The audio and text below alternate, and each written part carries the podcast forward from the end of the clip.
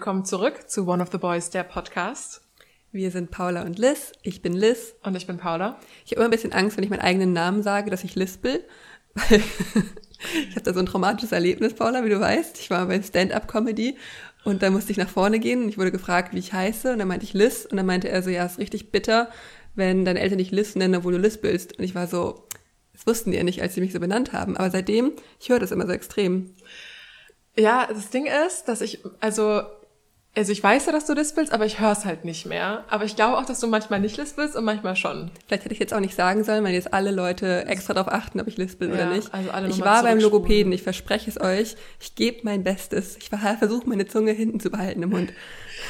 Das Witzige ist halt, dass ich damals, als wir uns, glaube ich, so gerade kennengelernt haben und da war irgendwie so ein Uniseminar und hast du irgendwas gesagt und dachte ich erst so, oh, das ist echt bitter, wenn man Liz heißt und lispelt. Also So ich, kann, ich kann den Comedian schon verstehen. Oh Mann, vielleicht sollte ich doch mich mit meinem zweiten Namen ab jetzt vorstellen. Einfach umswitchen. Und wir sagen nicht, wie ich mit zweiten Namen heiße, damit das ein bisschen mysterious bleibt. Ja, ja, ich fand's okay, weil ich glaube, dann hätten wir auch eine größere Plattform für diesen Podcast, weil die Leute nicht mehr so genervt werden. Ich habe einen richtig guten Cliffhanger gerade. Und zwar, ich werde nicht meinen zweiten Namen sagen, weil ich Angst habe vor Identity Fraud. Weil genau das ist dir passiert, Paula. Und jetzt, ich sag mal kurz, was das Thema der heutigen Folge ist, bevor alle wegklicken. Wir sprechen später noch über Bell Hooks. Äh, wir machen weiter mit unserer Reihe über ähm, WissenschaftlerInnen, die unserer Meinung nach ein bisschen unterrepräsentiert sind im Diskurs. Und da geht es eben heute um Bell Hooks. Aber Paula, erzähl mal bitte deine Identity Fraud Story. Ja, also meine Identity Fraud Story und ihr merkt vielleicht, wir werden ein True Crime Podcast, weil auch das könnte euch passieren. Ihr denkt, ihr seid sicher, schützt eure Daten im Internet und dem ist dann nicht so. Ich meine, ich schütze meine Daten also wirklich erschreckend wenig. Ich denke, spätestens seit diesem Podcast ähm, ist da sowieso relativ viel verloren. Ich benutze Instagram, Facebook, Twitter, alles. Ich habe mehrere E-Mail-Konten und ich bin wirklich auch oft mit meinem Klarnamen unterwegs. Ähm, und ich war, war da auch immer sehr selbstbewusst mit und habe so gesagt, ganz ehrlich, Leute, die, das mit den Daten ist vielleicht auch ein verlorener Kampf und das ist bestimmt viele Leute schütteln den Kopf und finden das absolut dumm. Ja, ich zum Beispiel. Also nicht, dass ich besser wäre, aber es ist, glaube ich, keine gute Ja, Herangehensweise. es ist keine gute Herangehensweise, aber ich war so ein bisschen, mir war das, ich war, mir war so klar, ich dachte, ey, wenn die Daten eh weg sind, warum sich darüber aufregen? Das Kind ist in den Brunnen gefallen. Das war meine Einstellung zu meinen Daten. Ähm, ja, ich möchte, also ich weiß, dass es ein bisschen doof ist, aber das war einfach meine Einstellung dazu. Und dann habe ich halt eins von meinen E-Mail-Postfächern letzte Woche oder vorletzte Woche seit längerer Zeit mal wieder geprüft, weil eigentlich passiert da nicht so viel drin. Ich musste mir das nur irgendwie zulegen, weil Google das wollte und das mache ich natürlich dann auch. Ähm, und dann habe ich da relativ viele E-Mails drin gefunden von Lieferando und von Domino's, also zwei Anbieter, wo man online Essen bestellen kann. Und dachte halt erstmal, vielleicht sind das alte Bestellungen von mir. Dann dachte ich aber, nein, das sind sie nicht, weil ich bestelle mit einem anderen E-Mail-Postfach. Ähm, und dann dachte ich auch, das sind auch gar nicht meine Bestellungen. Dann dachte ich, okay, das werden Fake-E-Mails sein. Also einfach so falsche Bestellungen da drinne, damit man dann raufklickt und seine Kontodaten angibt. Ähm, die E-Mails sahen aber schon sehr echt aus und kamen wirklich von Lieferando. Und ich habe auch das Impressum gesehen und ich konnte mir auch, also da war auch eine Adresse angegeben und es ging alles an Bandmesser, also an meinen Nachnamen, aber nach Kassel. Und mein erster Gedanke war natürlich Identity Fraud. Jemand bestellt unter meinem Namen mit meiner E-Mail-Adresse bei Lieferando nach Kassel. so. Und Ich finde so dumm. Es klingt, als wäre was ultra dramatisches passiert, aber es ist einfach so underwhelming, diese ganze Story. Aber also das finde ich jetzt krass, dass du das sagst, weil mir ist mein Herz in die Hose gerutscht. Ich saß da, also was passiert sonst noch mit meinem Namen? Hat einfach irgendjemand rausgefunden, dass er diese E-Mail-Adresse irgendwo angeben kann, ähm, bestellt vielleicht noch andere Sachen, ist vielleicht auf anderen Portalen mit meinem Namen angegeben, äh, angemeldet, äh, weil der Punkt war, dass die E-Mail-Adresse, in die das kommt, ist wirklich auch mit Paula Landmesser im Namen.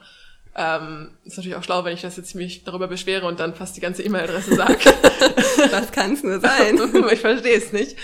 Ähm, auf jeden Fall habe ich mich wirklich gewundert, hä, wie kann das sein? Das macht irgendwie gar keinen Sinn, wenn die Person einfach nur Landmesser halten, heißen würde. Na gut, aber Paula Landmesser kann meines Erachtens nicht stimmen. Ähm, habe dann bei Lieferando mich beschwert und meinte so, hallo, irgendjemand bestellt un- unter meinem Namen, können Sie das bitte sperren? Und Lieferando meinte so, nö, also wenn die E-Mail-Adresse funktioniert, können wir da leider nichts machen, müssen Sie halt versuchen, die Person zu kontaktieren. Ähm, Und dann bist du Investigativjournalistin geworden. und dann bin ich wirklich Investigativjournalistin geworden. Du sagst das ganz richtig. Ich habe natürlich dann erstmal gegoogelt, ne? Und wenn ich Paula Landmesser google, dann kommt natürlich die einzig relevante Paula Landmesser, das bin ich. Aber wenn man Paula Landmesser Kassel googelt, kommt jemand anderes. Ich weiß nicht, ob es jetzt so gut ist von uns, dass wir diese arme Paula Landmesser aus Kassel so highlighten. Gibt es nicht auch einen Ausdruck dafür, wenn man das mit Leuten macht, wenn man so den Klarnamen und sowas benutzt? Mm. Naja, also ich möchte jetzt, also auf jeden Fall gibt es noch eine andere Paula Landmesser. Und Paula, wenn du das jetzt hörst. Ich muss noch mal, wir müssen noch was dazu sagen. Ich finde es nämlich witzig, weil du hast dann ihre Handynummer rausgefunden oder ihre Telefonnummer, die ja, Festnetznummer. Die war halt mit in der E-Mail drin, die ich ja bekommen habe. Also ja. ne, von Lieferando, da war ja alles drin. Und dann hast du ihr einfach auf dem Anrufbeantworter gesprochen oder wahrscheinlich ihren Eltern, weil du hast ihren TikTok-Account gefunden. Sie kann wahrscheinlich nicht älter als 20 sein, ja, vielleicht eher 18. Eher 18, eher drunter. Ähm, ja, ich hab, war halt so ein bisschen, was mache ich jetzt? Ich kann ja, ich habe auch dann erstmal richtig dumm versucht, auf die E-Mail zu antworten, also zu gucken, ob das vielleicht irgendwie woanders ankommt, aber ich habe natürlich an mich selbst eine E-Mail geschrieben ähm, und dachte dann so, okay, die, wenn die jetzt hier munter weiter bestellt und es war jetzt einfach so viermal die Woche, seit drei Wochen ich dachte so, die bestellt ja ganz schön viel, die Paula, ne? Und dann habe ich gedacht, ich rufe jetzt einfach mal an bei dieser Nummer, schau, was passiert. Äh, dann kam halt so Anrufbeantworter. Wann habt ihr das letzte Mal auf dem Anrufbeantworter ges gesprochen? Also ich wirklich seit Jahren nicht mehr. Und du dachtest, es ist eine Sprachnachricht und du hattest mehrere Anläufe und warst ein bisschen mm, schockiert. Nein, das dachte ich jetzt. wow. Hallo, ich bin sehr doof. Nein. Ich hatte, also um das klarzustellen, ich weiß, dass man das beim Anrufbeantworter nicht kann, aber man ist es einfach nicht mehr gewöhnt, nur einen Versuch zu haben. Also ich habe ungefähr nach 15 Sekunden gedacht, ah, wenn das jetzt eine Sprachnachricht wäre, würde ich abbrechen und neu anfangen. Weil es aber Anrufbeantworter war, musste ich einfach weiterreden. Ich stelle mir so lustig vor, so, hallo, hier ist Paula Landmesser, also also eine andere Paula Landmesser aus Hamburg oder Berlin, aber äh, ich rufe eigentlich nur an, weil ich habe E-Mails bekommen von Lieferando und ich glaube... ja, du lachst, aber ich habe es halt genauso gesagt, weil ich nicht wusste, was ich sagen soll. Ich dachte, die werden doch auch denken, ich will die verarschen, wenn ich jetzt anrufe und sage, hallo, hier ist Paula Landmesser, wenn Paula Landmesser da ja auch wohnt. Ähm, ja, so long story short, die andere Paula Landmesser hat eine falsche E-Mail-Adresse eingegeben bei Dominos und Lieferando. Ich bekomme die Bestellung.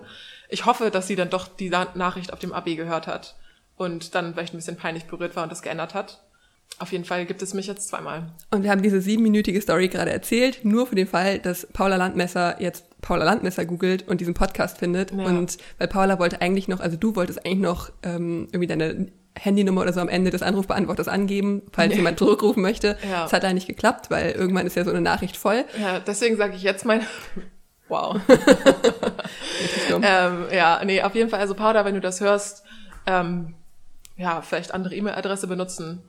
Dein TikTok finde ich super, habe ich mir extra runtergeladen wegen dir, habe es dann wieder gelöscht.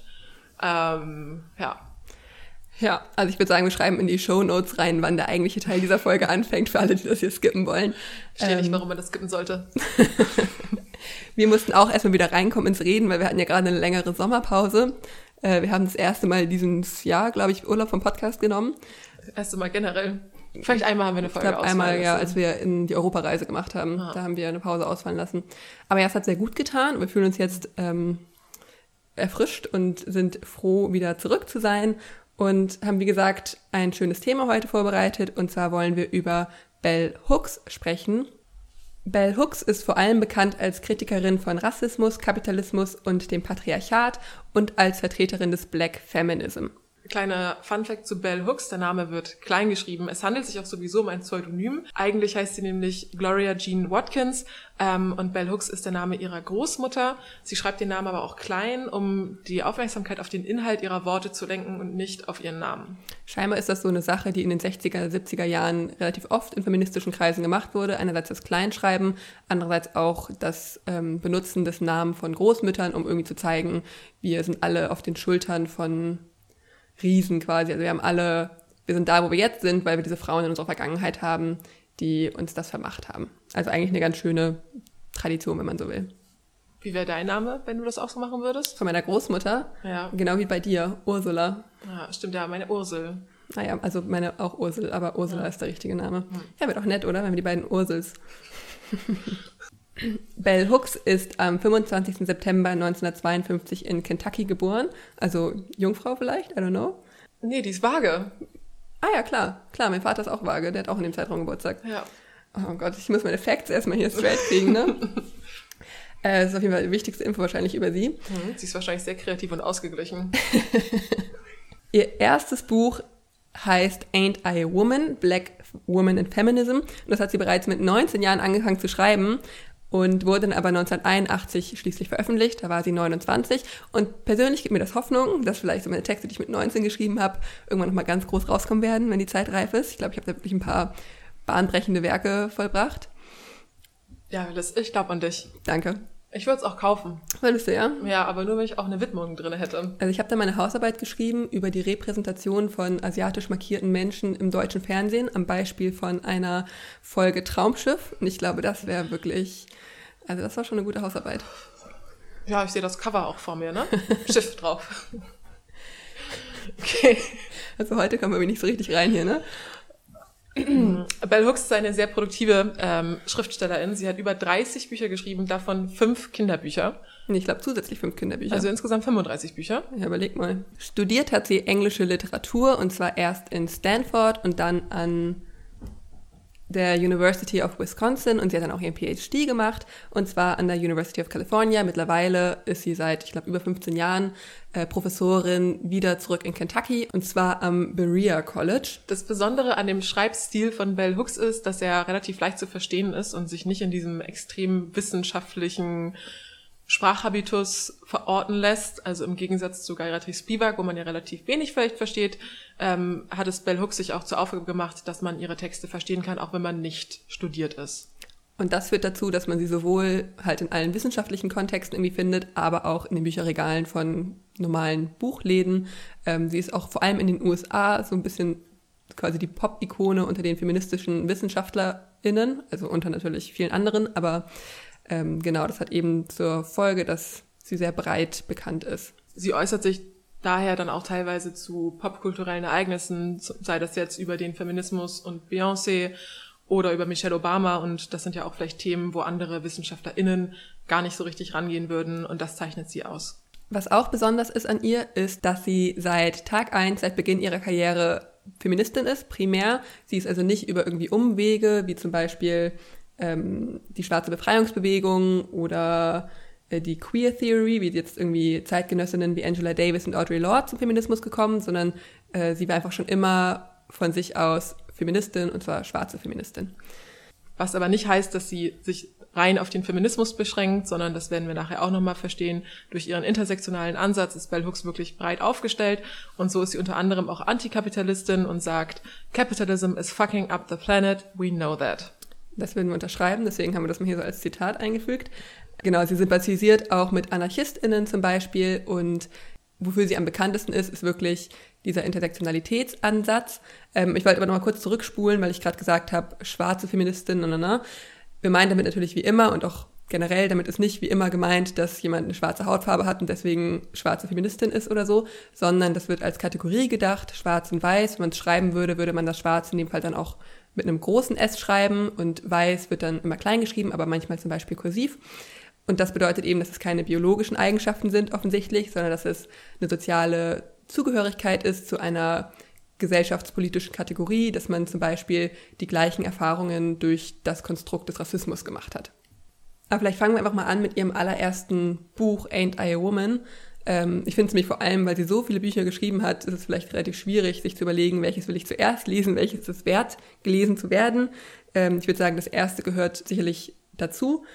Ähm, laut Bell Hooks ist es A Love Letter from Me to Black Women, äh, was aber nicht bedeutet, dass wir als weiße Frauen das nicht lesen könnten. Das ist wirklich sehr lesenswert. Sie betrachtet aber die Rolle schwarzer Frauen in der Gesellschaft seit der Sklaverei bis 1980.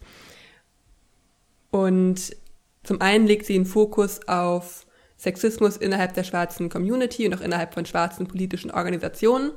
Andererseits untersucht sie vor allem, warum es falsch ist, wenn die Geschichte und die Erfahrungen von schwarzen Frauen in den Hintergrund gedrängt werden, insbesondere bei der Entwicklung von feministischen Narrativen. Also das, das haben wir auch schon mal öfters besprochen, sowohl in der Feminismusfolge als auch in der Intersektionalitätsfolge, dass am Anfang des, der feministischen Bewegung das oft ein sehr weißer Feminismus war, wo schwarze Frauen einfach nicht mitgedacht wurden, was offensichtlich viel zu kurz gedacht ist. Und das kritisiert sie eben. Und sie zeigt vor allem oder untersucht vor allem, wie insbesondere schwarze Frauen von Sexismus und Rassismus betroffen sind äh, und was das für Black Womanhood, also schwarzes Frausein, bedeutet.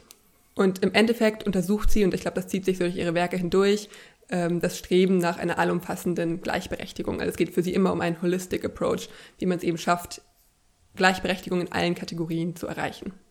Das ist vielleicht auch nochmal ein ganz so guter Moment, um auf diese Intersektionalität einzugehen. Ähm, das ist, wie ihr vielleicht noch wisst, dass man, wenn man Ungleichheiten oder Ungerechtigkeiten untersucht, man immer schauen muss auf die Kategorien Race, Class und Gender, die wir hier im Englischen benutzen, weil ja, Klasse und Gender, also Gender ist sowieso ja Englisch, ja. aber gerade der Race-Begriff, den deutscht man ungern ein mit Blick auf die NS-Vergangenheit. Äh, da gibt es irgendwie nicht so einen richtig guten Begriff, deswegen ist es einfacher, einfach Race zu benutzen. Und durch diese, wenn man halt alle diese Kategorien wahrnimmt, dann kann man auch verstehen, dass halt eine schwarze Frau anders diskriminiert wird als eine weiße Frau, was jetzt nicht heißen soll, dass eine weiße Frau nicht von Sexismus betroffen ist, aber dass eine schwarze Frau dadurch, dass halt Race und Gender da nochmal mehr eine Rolle spielen, einfach anders betroffen ist und dass wenn wir soziale Ungleichheiten untersuchen, wir alle diese drei Kategorien mitdenken müssen und untersuchen müssen. Und das macht Bell Hooks in ihrer ganzen Arbeit explizit. Und eigentlich nicht nur diese drei Kategorien, das sind so die Mindestkategorien, aber man wird eigentlich auch noch sowas wie Sexualität oder Religion und sowas betrachten müssen.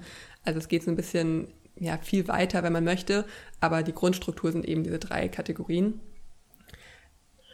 Und als schwarze Frau in der Wissenschaft und auch in den Diskursen, in denen sie sich bewegt, ist sie, das hatten wir bei Spielberg auch schon gesagt, es gibt einfach sehr wenig weibliche Stimmen von People of Color, die sich da so durchsetzen konnten. Und deswegen ist Bell Hooks da auch einfach nochmal gesondert zu nennen, auch einfach, weil sie diesen Begriff oder das Konzept der Intersektionalität einfach sehr, sehr populär gemacht hat, weiter verbreitet hat und ähm, auch für viele Menschen, glaube ich, erst einmal verständlich gemacht hat, die vielleicht vorher gar nicht wussten oder zum Beispiel schwarze Frauen, die halt sagen, durch Bell Hooks konnten sie ähm, war das greifbar. Es gab Begriffe für das, was sie fühlen, was halt mit weißem Feminismus vielleicht gar nicht möglich war.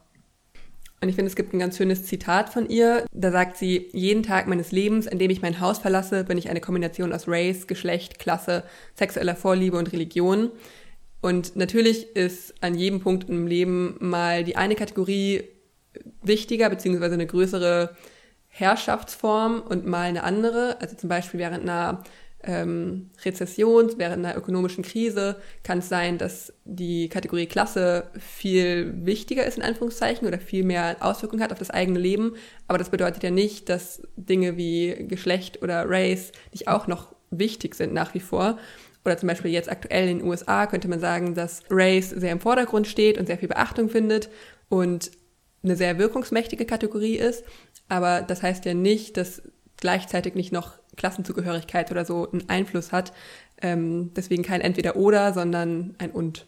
Was Bell Hooks aber auch macht, ist, dass sie in ihrem Feminismus auch explizit Männer mitdenkt und jetzt auch sagt, es macht jetzt keinen Sinn zu sagen, Männer sind unser Feindbild, sondern eigentlich müssen halt Männer, Sternchen und Frauen, Sternchen gemeinsam daran arbeiten, halt in einer Welt, in der Ungleichheiten aufgrund von Geschlecht, Sexualität, ähm, also Race, Class, Gender halt nicht mehr da sind. Und sie sagt halt auch, auch Weiße als Feindbild Natürlich soll man erkennen, wo der Oppressor ist, also wer derjenige ist, der hier gerade im Machtverhältnis oben steht. Aber wenn wir wirklich was verändern wollen, dann macht es jetzt keinen Sinn, immer nur zu dämonisieren und anzuprangern, was falsch ist, sondern auch mit diesen Menschen zusammenzuarbeiten, um etwas zu verändern. Und vor allem sagt sie auch, dass wenn man dieses Feindbild hat, man vergisst, sich selber zu reflektieren und zu sehen, dass man ja auch selber Teile dieser Strukturen, dieser Hierarchien reproduzieren kann im eigenen Verhalten. Dass sie zum Beispiel als schwarze Frau gegenüber schwarzen Frauen auch unterdrückend wirken kann oder dass wir als Frauen ja auch patriarchale Strukturen reproduzieren können und dass es deswegen keinen Sinn ergibt, sich immer nur auf dieses eine Feindbild zu konzentrieren, sondern man sehen muss, das sind alle Strukturen, die wir alle, mit denen wir alle aufgewachsen sind, die wir alle in uns haben, die man immer wieder reflektieren muss. Mhm. Und das finde ich jetzt persönlich bei Bell Hooks auch ziemlich interessant, weil wir haben davor überlegt, ähm, wie steht Bell Hooks jetzt eigentlich zu ähm, Transmenschen, zum Beispiel Transfrauen, Transmännern, weil wir jetzt explizit keinen Text von ihr gefunden haben dazu, keinen aktuellen zumindest. Und dass sie auch dann selber sagt, so sie hat jetzt zum Beispiel gerade mit ihrer Schwester gesprochen, die ist ähm, ihr Leben lang lesbisch war, aber jetzt halt nicht mehr richtig weiß, ob sie noch lesbisch ist. Und sie dann sagt, eigentlich fehlt uns in der Sprache total viel und wir sind in der Sprache gar nicht dazu in der Lage, bestimmte Dinge ähm, zu beschreiben, wenn es jetzt um Geschlecht und also Sex und Gender geht.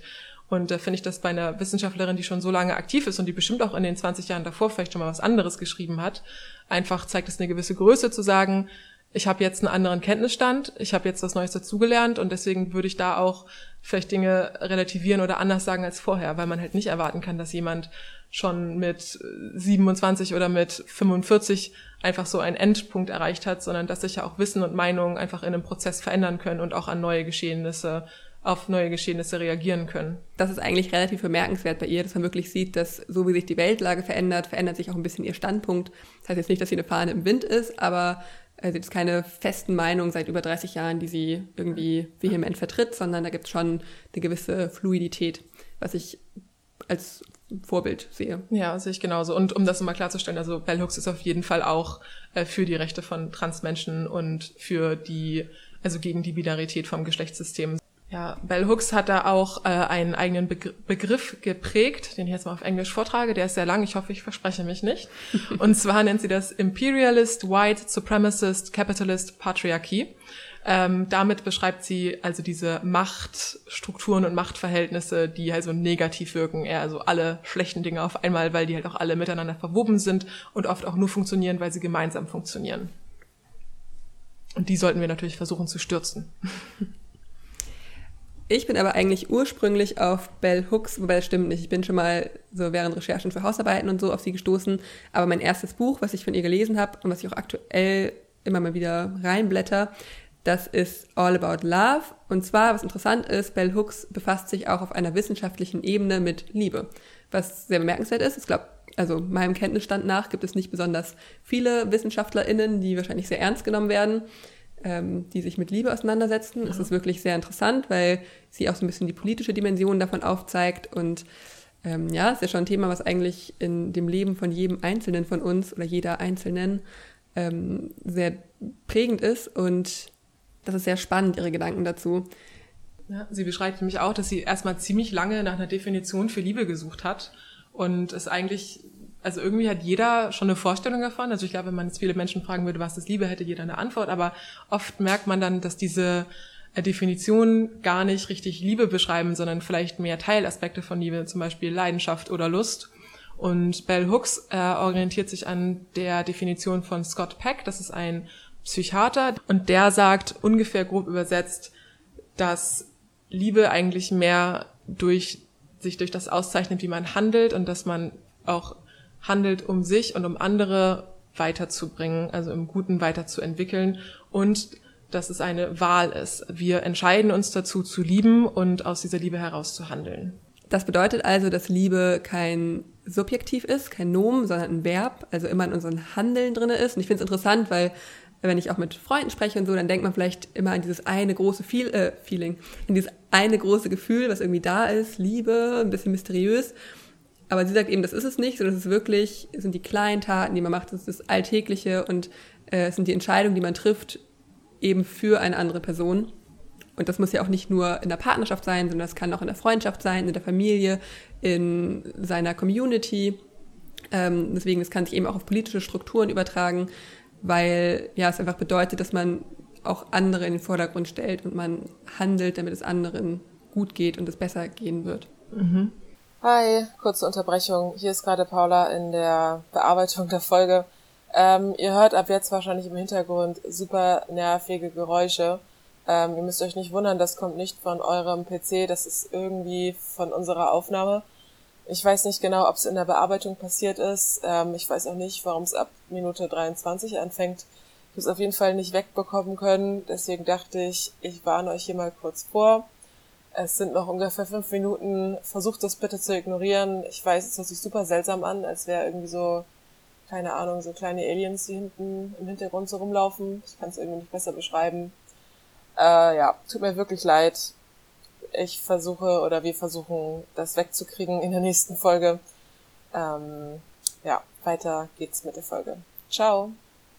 Und was ich auch wichtig finde, ist, dass man dadurch durch diese Definition auch eine Verantwortung zugesprochen bekommt. Und dass man eben nicht mehr sagen kann, ah, ich habe so viel Leidenschaft in mir und deswegen habe ich das und das gemacht. Also das klassische Beispiel wäre äh, irgendwie so Mord aus Liebe oder so. Mhm. Und da sagt sie eben, ey, das ist keine Liebe, sondern es sind ja die Taten, die für Liebe sprechen oder gegen Liebe sprechen. Und man kann keine, niemandem was Negatives zufügen und das irgendwie frame, als sei es Liebe. sondern du trägst eben die Verantwortung für das, was du tust, weil du die Wahl hast. Ja, sie spricht auch von den sechs Zutaten der Liebe. Da könnte man dann halt mal überprüfen, ob seine Handlungen, also wenn man denkt, man handelt aus Liebe, dann sollte man, sagt sie, man könnte mal gucken, ob man all diese Dinge befolgt oder ob die da drinnen sind.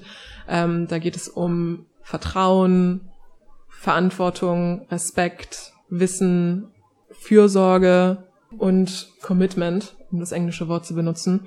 Also dass Liebe halt aus vielen Dingen besteht und halt die Handlungen, die wir vollziehen, nur dann wirklich liebevoll sind, wenn sie äh, auch solche, diese ganzen Zutaten beinhalten. Und halt auch nochmal dieser Fokus darauf, es ist ein Handeln und es ist nicht nur ein Gefühl, sondern es ist wirklich das, was man in die Welt hinausgibt. Äh, schön, dass wir jetzt einen kleinen Beziehungspodcast gerade gemacht haben, einen kleinen Liebespodcast. Äh, aber wie gesagt, es hat eben auch eine politische Dimension und sie sagt, man soll seine Alltagspraxen umgestalten, indem man Liebe mit reinbringt und eben diese, dieses Mitgefühl für andere und so weiter. Und das finde ich eigentlich auch sehr erstrebsam. Ja, sehe ich auch so. Weil es ist ja oft so, dass solche Dinge, die so als weich und die mit Gefühlen dann zusammengetan werden, was ja auch wieder so ein Feminismus-Aspekt ist, dann wird das als vielleicht als schwach angesehen, wenn man sich jetzt mit Liebe befasst, aber das ist halt überhaupt nicht schwach, das ist total wichtig und es ist total toll, dass da so viel drüber geschrieben hat und ich werde mir das Buch auch auf jeden, Mal, jeden Fall von dir ausleihen. das darfst du gerne machen. Ähm, es ist auch ihr persönliches Lieblingsbuch von all ihren Büchern über Liebe. Also wenn euch das irgendwie als Thema interessiert, dann kann man das empfehlen. All About Love. Ähm, wenn euch mehr so die Theorie interessiert, die sie macht, also mehr dieses Black Feminism und so weiter, da empfiehlt sie vor allem Where We Stand Class Matters. Das sei also ihr Lieblingsbuch von den Theoriebüchern. Ähm, und Kinderbücher sind natürlich auch interessant für manche von euch vielleicht. Die sind leider nicht ins Deutsch übersetzt, aber für alle Kosmopoliten, die ihre Kinder gerne zweisprachig erziehen. B-Boy Buzz ist ähm, das Buch, was sie empfiehlt für Kinder. Ähm, das soll ein nicht patriarchales Buch sein, wo es vor allem darum geht, ähm, wie wir Jungs in unserer Gesellschaft lieben können, weil das ähm, ihrer Meinung nach zu kurz kommt. Ähm, und, und es soll Jungs ermutigen, ähm, sie selbst zu sein, auf wieder diesem holistischen Ansatz und eben nicht in toxische Männlichkeiten reinzukommen. Mhm. Vielleicht auch nochmal ein kleiner Hinweis, ähnlich wie bei Gayatri Spivak gibt es von Bell Hooks super viele Interviews, die ihr euch anschauen könnt. Also einfach mal bei YouTube reinschauen. Ähm, da kann man sie auch nochmal, also live halt erleben, wie sie die Dinge selbst in Worte fasst. Sie ist wirklich sehr, ähm, äußert sich zu vielen Dingen. Es gibt da sehr viel Material, was man sich ganz gut anschauen kann. Und da sie ja, wie gesagt, mit ihrer Sprache wirklich auf dem Boden bleibt, ähm, kann man das auch verstehen. Ja, das war eine kurze, knackige Zusammenfassung über Bell Hooks, würde ich sagen. Mhm. Liz, du wolltest aber auch eigentlich noch was erzählen. Ja, ich muss euch was erzählen. Und zwar werden Paula und ich bald wieder eine Fernbeziehung hier anfangen mit unserem Podcast, weil ich nochmal ins Ausland gehe, Klopf auf Holz. ähm, sollte keine zweite Welle plötzlich ausbrechen oder so, bin ich ab September für ein Erasmus in Frankreich. Und wir versuchen den Podcast so weiterzuführen, wie er ist, halt auf Distanz. Genau, also eigentlich sollte sich nichts ändern, aber wir dachten, wir lassen euch das mal wissen, mhm. ähm, damit ihr vorbereitet seid, damit ihr nicht überrascht seid, wenn plötzlich irgendwas anders ist, es keine Bilder mehr von uns zusammen gibt oder so auf dem Instagram-Channel. Ja. Wobei, du kommst bestimmt mal zu Besuch. Ja, voll, auf jeden Fall. Machen wir den Podcast dann noch weiter. Nein, nee, wir werden auf jeden Fall weitermachen. Ähm, ich denke auch, dass sich nicht so viel verändern wird. Vielleicht merkt man es ja auch gar nicht. Vielleicht merkt man es sehr doll. Mal gucken. Aber wir sind auf jeden Fall gewillt, weiterzumachen. Natürlich jetzt auch nach unserer Pause wieder super motiviert. Ähm, es gilt weiterhin, wenn wir werden bestimmt mit der Reihe weitermachen, wenn ihr da ähm, irgendwelche AutorInnen habt, die ihr spannend findet, WissenschaftlerInnen, könnt ihr uns da gerne schreiben, dann beschäftigen wir uns damit. Genau. Andere Themen natürlich auch. Genau. Und wie immer findet ihr weiteres von uns auf unserem Instagram-Channel One of the Boys unterstrich Podcast, glaube ich. Und wir hören uns dann in zwei Wochen wieder. Bis dann. Tschüss.